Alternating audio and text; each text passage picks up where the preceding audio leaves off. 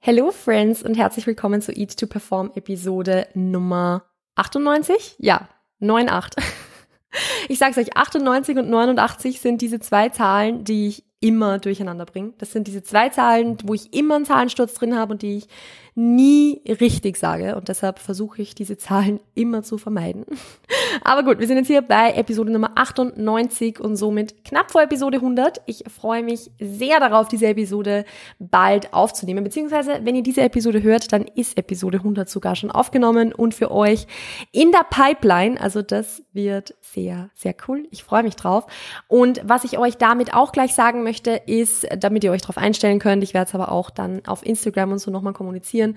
Nach Episode Nummer 100 wird es erstmal eine komplette Woche Podcast-Pause geben. Ich bin nämlich Mitte August auf Urlaub, also ich und Chris äh, begeben uns, ich glaube, acht Tage lang nach Gran Canaria und werden einfach mal eine Woche nur herumliegen und chillen und nichts tun. Und in dieser Woche werden auch keine Podcast-Episoden kommen, einfach aus dem Grund, weil ich da auch auf Instagram nicht wirklich in den Feed irgendwie was Sinnvolles posten werde, außer vielleicht ein, zwei Urlaubsbilder, aber sonst werdet ihr da von mir nicht so viel mitbekommen, außer in den Stories vielleicht, weil ich, ich liebe es ja, Urlaub irgendwie mitzuverfolgen und so.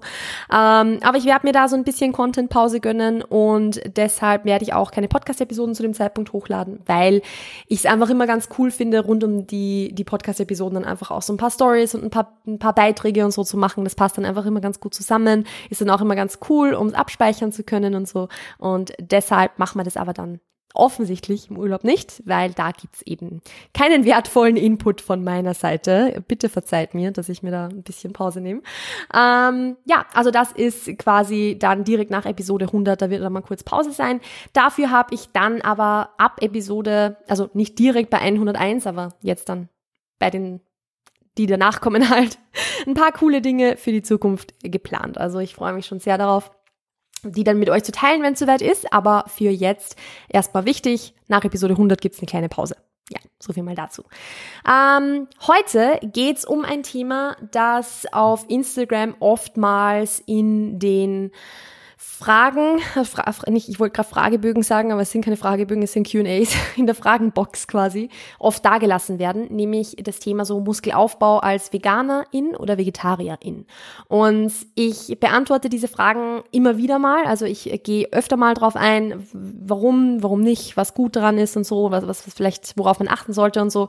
Und ich glaube, es passt einfach mal ganz gut, heute dazu eine Episode aufzunehmen, damit wir hier einfach mal so eine Zusammenfassung von diesem Thema haben. Das ist so dann quasi ein kleines Nachschlagewerk auch für euch. Wenn ihr euch mal wo unsicher seid oder so, könnt ihr in diese Episode nochmal reinhören.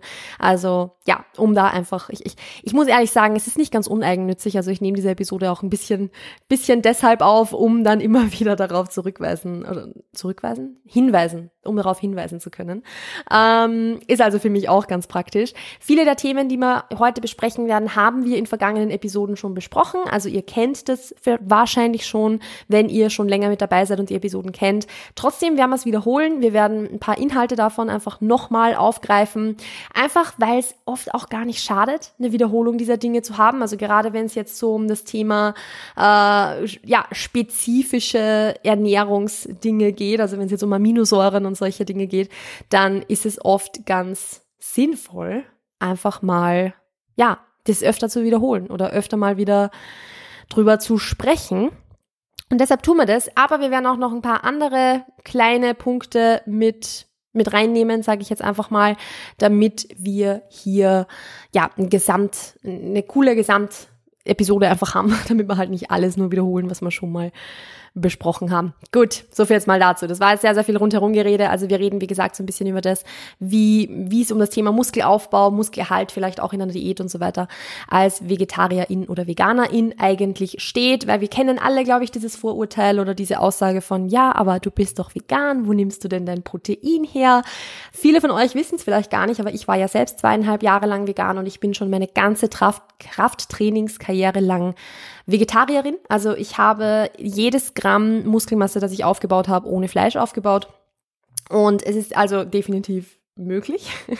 also ich würde jetzt mal sagen, dass ich, ich, ich habe jetzt nicht extrem viel Muskelmasse, aber ich habe schon gut Muskelmasse und die konnte ich auch vegan und vegetarisch aufbauen. Also so viel jetzt gleich mal dazu. Es ist definitiv möglich. Und ich glaube, wir sind auch über den Punkt hinaus, wo wir über dieses Vorurteil von als Veganerin bekommt man nicht genug Protein, dass wir da noch irgendwie drüber reden müssen. Aber Trotzdem wollen wir es heute jetzt einfach nochmal spezifisch auf das Thema Muskelaufbau beziehen, spezifisch auf die Muskelproteinsynthese, die wir ja regelmäßig anregen wollen. Und da sind wir schon beim ersten Thema, nämlich natürlich Protein, Proteinquellen, Proteinmenge.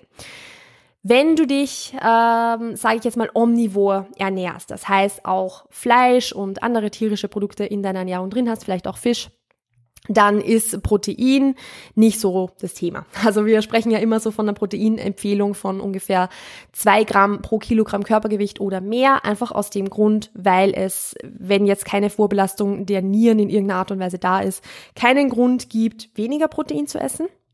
Also wir profitieren körperlich, rein körperlich gesehen davon, e-, eher mehr zu essen als zu wenig, sagen wir mal so.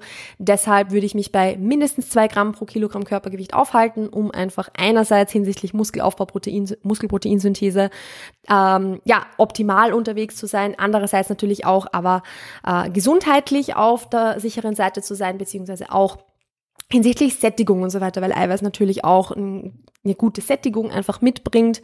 Äh, tatsächlich der Makronährstoff ist, der auf die Kalorien gerechnet am sättigendsten ist. Also der sättigendste Makronährstoff ist ja Fett. Der hat aber natürlich mehr Kalorien, als wir, äh, als es jetzt äh, Protein hat oder Kohlenhydrate haben. Deshalb rechnen wir es auf die Kalorien und auf die Kalorien gesehen ist Eiweiß der sättigendste Makronährstoff. Das heißt, wenn wir jetzt von dieser Zufuhr von mindestens zwei Gramm pro Kilogramm Körpergewicht ausgehen, das ist grundsätzlich auch eine Zufuhr, wo wir als Vegetarierin sehr, sehr gut dabei sind, sage ich jetzt mal. Also wenn wir da jetzt zwei Gramm haben und wir haben dann ähm, diese diese Proteinzufuhr aus sehr hochwertigen Proteinquellen wie Eiern oder Magerquark, generell Milchprodukte sind sehr, sehr leucinhaltig, also aus Whey vielleicht auch, dann ist es wahrscheinlich auch definitiv genug. Also da würde ich mir dann gar keine Gedanken machen. Ähm, wenn du jetzt aber dich wirklich dich vegan ernährst und deine Proteinquellen nicht hauptsächlich auf äh, sehr, sehr leucin haltigen Lebensmitteln beruhen. So, das war jetzt kein, kein richtiger Satz, aber egal. Wenn deine, deine Proteinquellen jetzt nicht so super leucinhaltig sind, dann macht es definitiv Sinn, mehr Protein zuzuführen, als du es tun würdest, wenn du dich jetzt vegetarisch oder omnivor ernähren würdest. Thema Leucin werde ich gleich nochmal ansprechen. Also falls ihr euch da jetzt nicht mehr sicher seid, was ist jetzt Leucin nochmal genau und wozu ist das gut, das besprechen wir gleich noch. Aber so grundsätzlich gesagt, wenn du dich vegan ernährst, kann es definitiv Sinn machen, deine Proteinzufuhr auch noch ein bisschen zu erhöhen. Also wenn du sonst beispielsweise knapp zwei Gramm pro Kilogramm essen würdest, probier es mal mit 2,5 Gramm beispielsweise. Also da einfach ein bisschen mehr zuzuführen. Ich würde das auch immer ein bisschen abhängig machen von der Gesamtkalorienzufuhr und so weiter, weil natürlich, wenn du jetzt halt eine relativ geringe Kalorienzufuhr hast, macht es jetzt auch nicht unbedingt Spaß, dich da nur noch von Protein zu ernähren. Aber gerade wenn du jetzt sehr, sehr viel beispielsweise Linsen und Bohnen und solche Dinge isst, vielleicht auch sogar Eiweißquellen wie, wie Seitan und so weiter, also auf Weizen beruhend, dann würde ich definitiv mehr Protein zuführen, weil das keine hochwertigen Proteinquellen sind. Eine hochwertige Proteinquelle erkennen wir jetzt für den Muskelaufbau hauptsächlich am Leucingehalt. Leucin ist eine Aminosäure, eine essentielle Aminosäure. Es gibt nicht essentielle Aminosäuren und es gibt essentielle Aminosäuren. Und essentielle Aminosäuren, also Aminosäuren nur noch mal kurz zur Wiederholung sind die Bausteine von Protein einfach. Also wenn ihr jetzt Protein runterbrechen würdet, würde es aus Aminosäuren bestehen. Ähm, und wenn ihr quasi, also sagen wir so, essentielle Aminosäuren sind jene, die von außen zugeführt werden müssen, weil der Körper sie nicht selbst synthetisieren kann. Es gibt dann aber auch semi-essentielle ähm, Aminosäuren, die sind jetzt, also die der Körper halt in bestimmten Situationen von außen zugeführt werden muss, also die zugeführt werden müssen, wie beispielsweise in der Schwangerschaft. Das ist jetzt aber für uns nicht so das Thema, weil es geht hier hauptsächlich um Muskelaufbau und es hat sich gezeigt, dass für das Thema Muskelaufbau und für die Muskelproteinsynthese, die wir anregen wollen, Protein äh, Protein, Entschuldigung, Leucin die wichtigste Aminosäure ist. Ich muss dazu sagen, ich werde mich vielleicht noch öfter verquatschen, weil ich habe mir das jetzt alles nicht aufgeschrieben. Ich, ich, ich äh, sage das jetzt gerade hier so aus meiner Erinnerung auf und aus meinem, meinem eigenen Wissensschatz, keine Ahnung, gibt's nein aus meinem aus meinem eigenen Lexikon quasi. Ähm, also sollte ich irgendwas vergessen, dann äh, bitte nehmt's mir nicht übel, weil ich ich äh, erzähle hier gerade einfach nur, ohne mich da jetzt super darauf vorbereitet zu haben. Ähm, ja, aber wir wissen, dass Leucin einfach die Aminosäure ist, die verhältnismäßig die, die Muskelproteinsynthese am meisten anregt. Deshalb wollen wir einfach darauf achten, eine leucinhaltige Ernährung zu haben oder leucinhaltige Eiweißquellen zuzuführen. Leucinhaltig bedeutet in dem Fall jetzt, dass wir ungefähr circa drei Gramm Leucin pro Mahlzeit circa zuführen wollen. Ähm, auch hier, ihr müsst bitte jetzt nicht euch mit dem Taschenrechner hinsetzen und nachrechnen, wie viel Leucin ihr in jeder Mahlzeit zuführt. Aber es macht schon mal Sinn, sich das ein bisschen anzuschauen, welche Proteinquellen sehr leucinhaltig sind. Und das sind beispielsweise Sojaprodukte. Also wenn ihr Sojaprodukte oder sage ich mal, nicht nur Sojaprodukte, sondern auch wirklich ähm, eine ein, ein hohes Maß eurer Eiweißzufuhr über Soja deckt, dann seid ihr zum Beispiel super gut am Start, wenn ihr es auch über ähm, Erbsenprotein deckt. Das heißt beispielsweise auch über Fleischersatzprodukte, die auf Soja und Erbsenprotein ähm, beruhen. Dann ist es auch oder darauf basieren quasi, daraus gemacht sind. Dann ähm, seid ihr mit Leucin auch super versorgt. Also das ist auch wunderbar. Äh, problematisch wird es eben erst bei so Dingen wie wenn ihr euch jetzt nur von Kidneybohnen und oder generell einfach äh, ähm, Bohnen, Linsen und solchen Dingen, wenn ihr euch davon sehr, sehr stark ernährt. Beziehungsweise auch jetzt das Thema Kürbiskerne, die sind ja auch sehr eiweißhaltig, haben aber jetzt trotzdem nicht super, super, super viel Leucin. Also ich würde mich da eher wirklich auf Soja und auf Erbse stützen. Auch Erdnussmehl hat tatsächlich ähm, relativ viel Leucin, also das ist auch relativ stabil. Das ist jetzt übrigens was, wo ich eine Liste habe dafür. Also das äh, äh, habe ich jetzt nicht alles so eins zu eins im Kopf, sondern da gibt es eine Liste online. Ihr könnt da wirklich einfach leucinhaltige Lebensmitteltabelle googeln und äh, euch dann ja, äh, pflanzliche Lebensmittel ansehen, die so äh, leucinhaltig sind. Und da, sind, da seid ihr beispielsweise auch mit veganem Proteinpulver sehr, sehr gut bedient. Also auch veganes Proteinpulver, das beispielsweise auf Soja, auf Erbse oder auf Reis oder aus einer Mischung dieser Dinge beruht, ist wirklich, wirklich, wirklich gut. Und da seid ihr gut am Start damit. Wenn ihr also euer Protein, sage ich mal, zu einem Großteil über diese Dinge deckt und wirklich in jeder Mahlzeit auch diese Eiweißquellen drin habt, die sehr leucinhaltig sind, dann seid ihr gut am Start. Wenn ihr das jetzt nicht habt, aber sagt, okay, ich möchte jetzt eigentlich nicht unbedingt noch mehr Protein zuführen, weil ich beispielsweise insgesamt nicht so viele Kalorien zur Verfügung habe und ich möchte es halt jetzt nicht nur irgendwie in Sojaproteinisolat oder Erbsenproteinisolat investieren oder Reisprotein. Das ist natürlich vollkommen in Ordnung und das ist auch voll verständlich. Dann könntet ihr euch beispielsweise auch überlegen, zu einer Mahlzeit noch entweder EAAs, also Essential Amino Acids, essentielle Aminosäuren, oder BCAAs dazu zu trinken. BCAAs sind ja die Branch Chain Amino Acids, also die verzweigtkettigen Aminosäuren. Das sind Leucin, Isoleucin und Valin.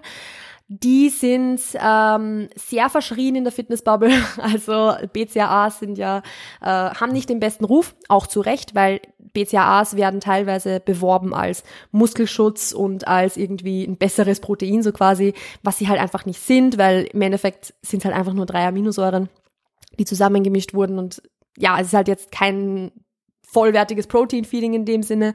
Aber wenn ihr beispielsweise euch vegan ernährt, eine Mahlzeit habt, wo ihr wisst, okay, hier ist jetzt das Aminosäureprofil nicht so gut, ich habe da jetzt nicht so viel Leucin drin, dann kann es schon sinnvoll sein, zu dieser Mahlzeit beispielsweise noch BCAAs dazu zu trinken. Also die kann man sich ja als Getränk anmischen, hat vielleicht einen Cola-Geschmack oder so und wenn ihr das dann dazu trinkt, dann habt ihr eine gute Leucinmenge wahrscheinlich. Also dann ist es, äh, also das ist der einzige die, sag mal, die einzige Occasion, wie sagt man auf Deutsch, die, der einzige Anlass, so, wo ich BCAAs auch integrieren würde, wo das auch wirklich Sinn machen kann.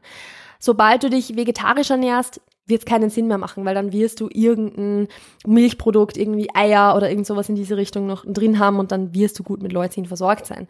Aber wenn das eben nicht der Fall ist, kannst du das definitiv noch zusätzlich supplementieren. Man könnte Leucin auch wirklich noch einzeln supplementieren, also du könntest dir auch wirklich Leucin Pulver oder Kapseln oder was das jetzt hinkaufen. Damit habe ich persönlich jetzt keine Erfahrung, habe ich jetzt so noch nicht gemacht, ähm, aber wäre theoretisch auch eine Möglichkeit. Aber trotzdem BCAAs und EAAs sind da einfach eine gute ich sag mal einfach eine gute Lösung, um jetzt nicht irgendwie die Proteinmenge, die du isst, unendlich ins Höhe zu treiben äh, und somit irgendwie keine Kalorien für irgendwas anderes mehr offen zu haben und gleichzeitig aber trotzdem einfach eine hochwertige Proteinquelle oder ein hochwertiges Protein-Feeding zugeführt zu haben. Also ist so, ist so ein Sweet Spot irgendwo zwischendrin dann. Genau. Oder wie gesagt, du kannst natürlich auch einfach von diesen Lebensmitteln mehr zuführen. Du kannst einfach deine Proteinmenge insgesamt erhöhen, aber das ist halt meistens eher der anstrengendere Weg, wenn wir uns ehrlich sind. Ähm, das kannst du dir anders halt ein bisschen leichter machen. Genau, wie gesagt, wenn ihr euch ein bisschen unsicher seid, wo jetzt Leucin enthalten ist, dann einfach mal googeln, einfach Leucinhaltige Lebensmittel googeln und dann kommt eine, kommen eine Million Tabellen. Also das ist äh, tatsächlich relativ easy. Und ich würde das dann auch wirklich gar nicht so sehr festlegen auf, okay, wie viel Gramm ist jetzt wo enthalten, sondern wirklich einfach, wo ist am meisten drin und wie kann ich das implementieren. Wichtig ist dabei halt nur, dass diese Tabellen immer auf 100 Gramm gerechnet sind oder in den meisten Fällen auf 100 Gramm gerechnet sind und nicht auf Portionen. Das bedeutet, wenn ihr also es ist halt super schwer teilweise dann vergleichbar, weil natürlich dann Spirulina beispielsweise, also dieses blaue Pulver, das wir kennen, ähm, das halt irgendwie in Smoothies oder so beigefügt wird, das hat auf 100 Gramm auch 5 Gramm Leucin. Aber niemand wird jemals irgendwie 100 Gramm davon konsumieren. Ganz im Gegenteil, da isst man halt so ein Gramm davon oder so, wenn überhaupt. Und dann bleibt von diesen 5 Gramm halt nicht mehr so viel übrig. Deshalb ähm, da immer vorsichtig sein, was einfach die, die Menge des Ganzen betrifft, weil das ist ja auch so ein, so ein Ding, wie Marketing-Claims dann oft gemacht werden von irgendwelchen Lebensmitteln, wo es dann heißt, ja, es ist, dieses Pulver hat einen total hohen Leucin-Gehalt oder so. Ja, schön und gut, aber in der Menge, in der ich es zuführe, bringt mir das Leucin halt null. Also natürlich ist es auch Leucin und man könnte schon sagen, Kleinvieh macht auch Mist, aber wenn ich ein Pulver nehme, von dem ich gerade mal einen Gramm oder so verwende, weil das so geschmacksintensiv ist, dass es mir sonst alles ruiniert, weil, sind wir uns ehrlich, Spirulina schmeckt wirklich nicht gut, ähm, dann bleiben von diesen, von diesen fünf Gramm nur noch ein Hundertstel übrig und das ist halt wirklich nix. Also das ist halt nicht mal mehr Kleinvieh, was dann irgendwie Mist macht. Das ist halt, keine Ahnung. Ich habe jetzt keinen, keinen, keinen lustigen Vergleich, aber es ist, macht halt einfach keinen Sinn. Selbiges auch beispielsweise, wenn man in der Liste ein bisschen nach unten geht, dann sieht man auch, dass 100 Gramm Petersilie getrocknet auch 2,8 Gramm Leucin haben. Ja, ist aber mal 100 Gramm getrocknete Petersilie. Es macht ja keiner. Also da muss man immer so ein bisschen aufpassen. Aber so grundsätzlich kann man sich so eine Liste gern einfach mal anschauen, gern einfach mal ähm, durchsehen und schauen, okay, sind da Lebensmittel enthalten, die ich jetzt auch sehr viel esse beispielsweise und ähm, wenn ja, wie haben die relativ viel Leucin oder eben nicht? Beziehungsweise ihr könnt euch da dann wirklich mal anschauen, wenn ihr beispielsweise gerne Tofu esst oder so, äh, wie viel Leucin da dann enthalten ist. Also auf so eine Portion, die ihr normalerweise essen würdet und ob das ausreicht, um ein Protein-Feeding zu sein. Ich habe es jetzt gerade nicht im Kopf, wie viel, wie viel Tofu ungefähr hat. Ich glaube, Tofu hat sogar ähnlich viel wie, ähm, wie heißt Magerquark ich bin mir gerade nicht zu 100% sicher. Also das ist jetzt wirklich äh, kurz nur meine Erinnerung. Ich glaube, dass es ähnlich ist, dass äh, ähnlich viel Leucin enthalten ist, wie wenn ihr jetzt Magerquark essen würdet in derselben Menge. Nur das Ding ist, man isst halt mal 250 Gramm Magerquark ohne Probleme. 250 Gramm Tofu ist halt doch wieder viel. Also da würde ich dann immer so ein bisschen aufpassen. Aber so grundsätzlich ähm, würde ich da einfach mal drauf achten. Genau, mich einfach mal ein bisschen damit auseinandersetzen. Ohne das natürlich zu overthinken, aber ja. Genau. Damit sind wir jetzt beim Thema Protein mal durch. Was als nächstes finde ich noch wichtig ist, was ähm, jetzt natürlich nicht nur VegetarierInnen oder VeganerInnen betrifft, sondern alle Menschen, aber trotzdem wahrscheinlich vor allem auch Vegetarier, Veganer, ähm, ist so das Thema Verdaulichkeit von vielen Lebensmitteln. Ich sage jetzt nicht, dass VegetarierInnen oder VeganerInnen einfach mal prinzipiell super viele Bohnen und Linsen oder so essen, weil ich war ja selbst Veganerin, äh, Veganerin und war oder bin Vegetarierin und ich esse eigentlich quasi gar keine Hülsenfrüchte. Also es ist jetzt äh, ja einfach mal nur so in den Raum geworfen. Ähm, wenn ihr aber zu den VegetarierInnen, VeganerInnen oder generell zu den Menschen gehört, die sehr, sehr gerne einfach Lebensmittel essen, die beispielsweise eben Hülsenfrüchte sind oder andere Lebensmittel, die ein bisschen schwerer verdaulich sind, dann macht es schon auch Sinn, da gut zu überlegen, welche Lebensmittel davon du beispielsweise in dein Pre-Workout-Meal und in dein Post-Workout-Meal integrierst und welche nicht. Also Lebensmittel, die schwerer verdaulich sind, würde ich jetzt nicht unbedingt rund um das Training positionieren. Vor dem Training nicht, weil du natürlich nicht im Training mit Verdauung beschäftigt sein möchtest. Also du möchtest jetzt im Training nicht im Rest and Digest Mode sein, also jetzt nicht den, den Parasympathikus aktiviert haben oder, oder dominant haben, sondern du möchtest im Training Fight or Flight sein. Du, du, der Tra Training ist ein Stresszustand und soll auch ein Stresszustand sein, um natürlich dann irgendwo einen Reiz zu setzen. Also das ist, ist irgendwo ja auch der Sinn der Sache, dass da äh, eben der Fight or Flight im Vordergrund steht. Und das ist halt schwierig, wenn dein Körper eigentlich noch sehr, sehr stark auf Verdauung ausgerichtet ist. Das heißt, ich würde im Pre und im Intra, also im Pre, im Intra wirst du jetzt keine Bohnen essen, aber ich würde im Pre immer ein bisschen aufpassen mit Dingen, die schwer verdaulich sind, mit Eiweißquellen, die schwer verdaulich sind und eher auf leicht verdauliche Dinge zurückgreifen. Also auch hier kann es total Sinn machen, einfach so ein Reisbrei, Cream of Rice, irgendwas in diese Richtung zu essen ähm, du kannst auch Cereals essen oder so, das ist jetzt kein Thema, wenn du es verträgst, no worries. Und hinsichtlich Eiweißquellen dann eher vielleicht auf ein Proteinpulver und, und so zurückzugreifen oder wenn, dann halt zum Beispiel ein Sojajoghurt oder so, aber jetzt nicht unbedingt auf Bohnen und diesen Stuff. Also ist, glaube ich, relativ logisch, wenn man es so erklärt, wenn man so ein bisschen, wenn man so drüber spricht, ähm, würde ich auf alle Fälle darauf achten. Was nicht vergessen werden darf dabei ist aber auch, dass ähnliches auch fürs Post-Workout-Meal gilt. Also sehr, sehr viele Leute haben nach dem Training Verdauungsprobleme.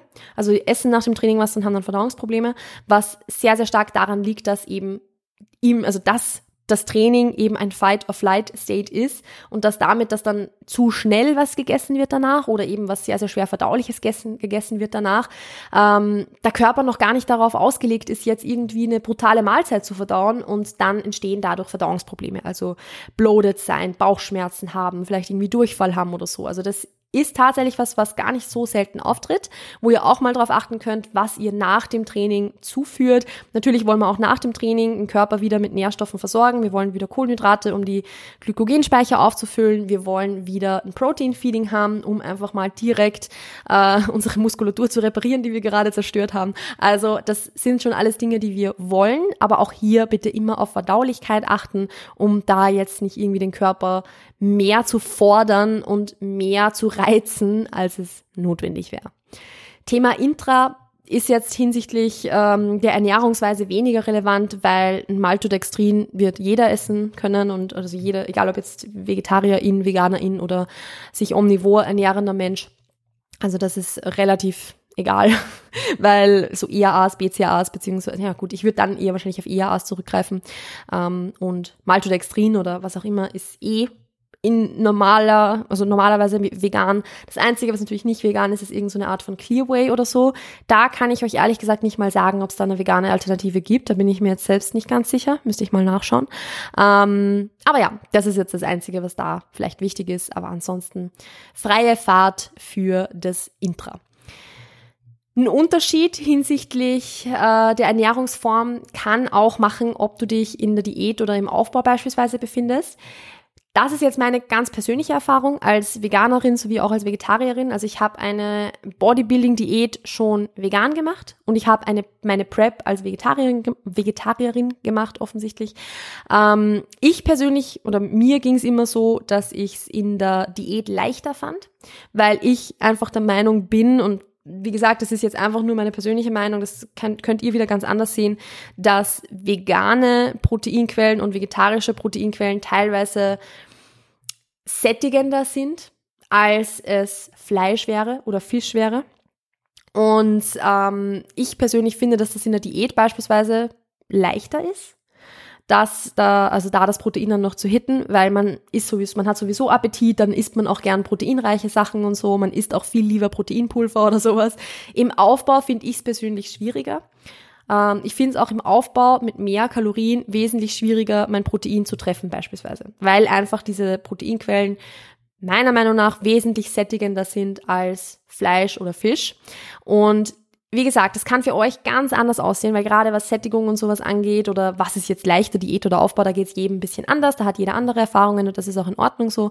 Aber wenn es euch ähnlich geht, dass euch die Diät dahingehend relativ leicht fällt und die, der Aufbau ein bisschen schwieriger ist, dann kann ich euch wirklich nur empfehlen, auch wirklich auf so Dinge wie äh, Planted Chicken oder so, also auf ähm, Fleischersatzprodukte zurückzugreifen, weil diese hinsichtlich Verdaulichkeit einfach wirklich gut am Start sind, auch hinsichtlich Aminosäureprofil sehr, sehr gut sind und einfach leichter runtergehen.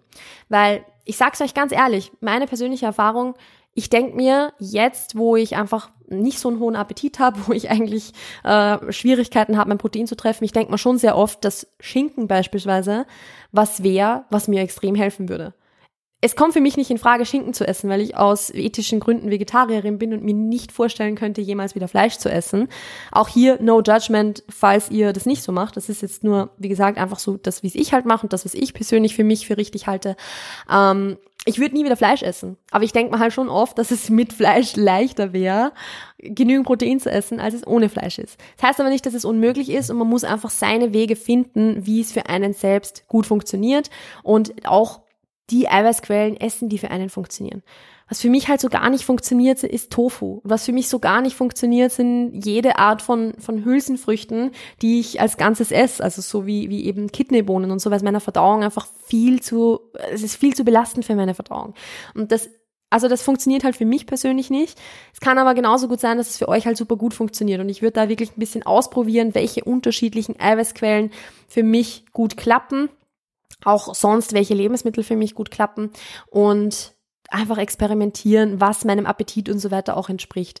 Weil nur weil ich halt auf Instagram sehe, dass meine Lieblingsinfluencerin, die vielleicht Veganerin ist, äh, sich den ganzen Tag nur von Tofu ernährt, das heißt nicht, dass das für mich selbst jetzt auch das Beste ist. Ich kann nicht viel Tofu essen. Ich habe nicht so viel Bock auf Tofu.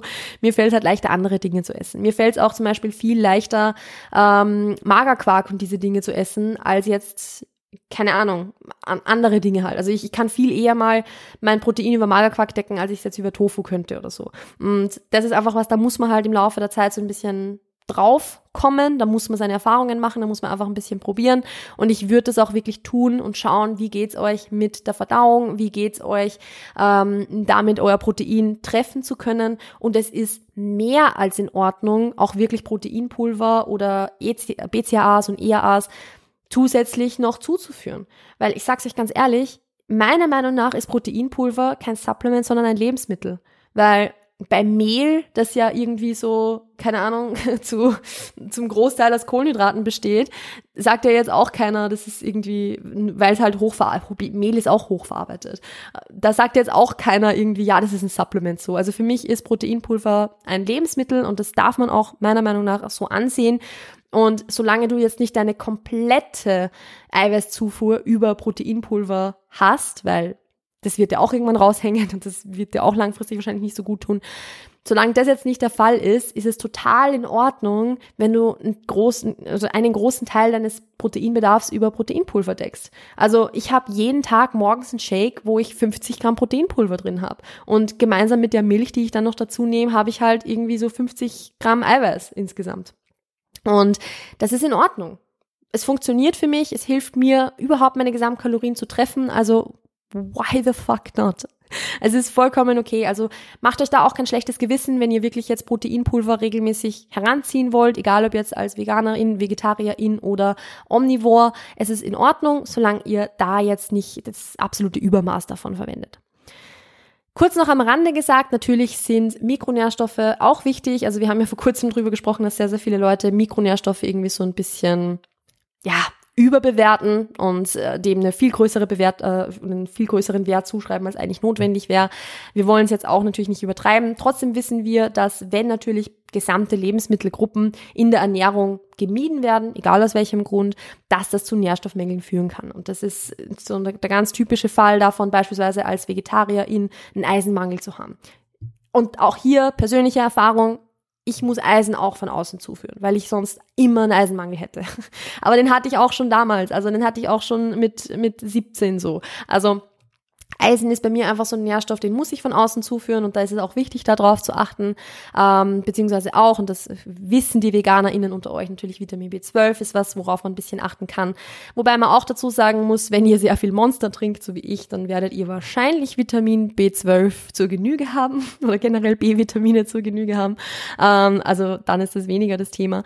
Aber ja, das einfach nur so am Rande gesagt, es ist immer es, es ist immer die Energie wert, mal ein Blutbild machen zu lassen und mal checken zu lassen, ob man mit Nährstoffen gut versorgt ist und dann dementsprechend darauf einzustellen. Also jetzt gerade in Bezug auf spezielle Ernährungsformen, egal aus welchem Grund die jetzt durchgeführt werden. Also vegetarisch, vegan etc. Gut, und damit glaube ich, bin ich für das heutige Thema durch. Ich glaube, damit bin ich wirklich durch. Ich bin super, super happy, dass wir grundsätzlich in der Zeit leben, wo es einerseits schon ganz normal ist, sich vegan oder vegetarisch zu ernähren. Also das finde ich richtig cool. Ich kann mich noch erinnern, als ich entschieden habe, mich vegetarisch zu ernähren, dass das damals schon, also es war 2014, schon ein großes Thema war von um Gottes Willen und, und äh, das, das kann ja nicht gesund sein und bla bla bla. Also dass das mittlerweile viel akzeptierter ist und dass das einfach kein Thema mehr ist. Auch vegan sein ist mittlerweile schon echt viel, also es ist mittlerweile viel entspannter und es gibt auch mittlerweile schon viel mehr. Also auch wenn man jetzt irgendwie in Lebensmittelläden schaut oder auch so irgendwo unterwegs ist, wenn man dort, wo man Proteinriegel findet, findet man sehr, sehr auch oft, sehr, sehr oft auch vegane Proteinriegel. Und das finde ich richtig cool. Das finde ich richtig, richtig cool. Weil unabhängig davon, ob wir uns jetzt vegan ernähren oder vegetarisch ernähren oder vielleicht einfach nur mal sagen, okay, ich möchte hin und wieder mal auf vegane oder vegetarische Alternativen umsteigen, es ist einfach trotzdem eine, eine Lebensstilentscheidung, die einerseits natürlich für die Tiere cool ist, andererseits natürlich auch für die Umwelt. Also es geht ja auch gar nicht so sehr darum, sich vielleicht wirklich ein Label drauf zu klatschen und, und zu sagen, okay, ich ernähre mich ab sofort nur noch vegan, sondern ich finde, dass man da mit jeder Entscheidung, die wir, die wir treffen, dass wir da einfach einen kleinen positiven Impact haben können. Und deshalb finde ich es auch mega cool, wenn jetzt jede Person, die sich omnivor ernährt, sagt, okay, ich möchte halt jetzt statt einem normalen Proteinriegel halt mal einen, veganen Proteinriegel essen oder ich möchte halt mal, keine Ahnung, einfach eine vegane Mahlzeit integrieren oder so. Deshalb muss ich ja jetzt keiner Veganerin nennen, aber es ist ja trotzdem eine coole Entscheidung. Und ich glaube, vielleicht ist es ganz gut zu wissen, dass ihr das problemlos machen könnt, ohne jetzt irgendwie damit rechnen also ohne damit rechnen zu müssen, dass ihr jetzt irgendwie muskelaufbautechnisch Einbußen macht oder so. Weil wenn ihr auf diese Rahmenbedingungen achtet, also dass ihr euer Eiweiß aus hochwertigen Quellen bezieht und einfach eine adäquate Menge davon habt, dann steht dem Ganzen ja nichts mehr im Weg. Also an dieser Stelle danke an jede Person, die hin und wieder mal eine vegane Mahlzeit einbaut, hin und wieder mal eine vegetarische Option wählt, anstatt Fleisch zu essen oder auch an alle VeganerInnen und VegetarierInnen da draußen. Ist, ich finde es richtig cool, jede einzelne Person, die sich dafür entscheidet oder einfach mal hin und wieder dafür entscheidet. Und ja, ich glaube, damit machen wir gemeinsam auch die Welt zu so einem ein bisschen äh, netterem Ort, sage ich mal, weil wie gesagt, umwelttechnisch macht es ja auch einen Unterschied, ob man beispielsweise Fleisch isst oder nicht. Gut, ähm, das ist jetzt aber ein anderes Thema. Wir wollen jetzt da uns gar nicht zu sehr drauf versteifen. Ich wollte es einfach nur kurz erwähnen, dass ich es einfach ganz, ganz toll finde, dass solche kleinen Entscheidungen getroffen werden und dass egal wer diese Entscheidungen hin und wieder trifft. Ich finde das einfach cool. Und wenn euch diese Episode gefallen hat, ihr euch vielleicht selbst vegan ernährt, ihr euch selbst vegetarisch ernährt und ihr sagt, ey, ich möchte jetzt allen mal zeigen, dass Muskelaufbau vegetarisch oder vegan genauso möglich ist, dann könnt ihr diese Episode sehr, sehr gerne in eure Story teilen oder vielleicht auch wirklich FreundInnen oder so darauf hinweisen, weil vielleicht kennt ihr ja diese Freundin oder diesen Freund, die, der die zu euch sagt, ey du, pff, das ist ja Blödsinn, so vegan, das, das funktioniert nicht so. ähm, und vielleicht ist das jetzt die Podcast-Episode, auf die ihr verweisen könnt, wenn ihr mit diesen FreundInnen diskutiert. Und ansonsten, vielen lieben Dank, dass ihr wieder mit dabei wart. Ich wünsche euch noch einen wunderschönen Tag. Passt auf euch auf, bleibt gesund und bis dann. Ciao, ciao.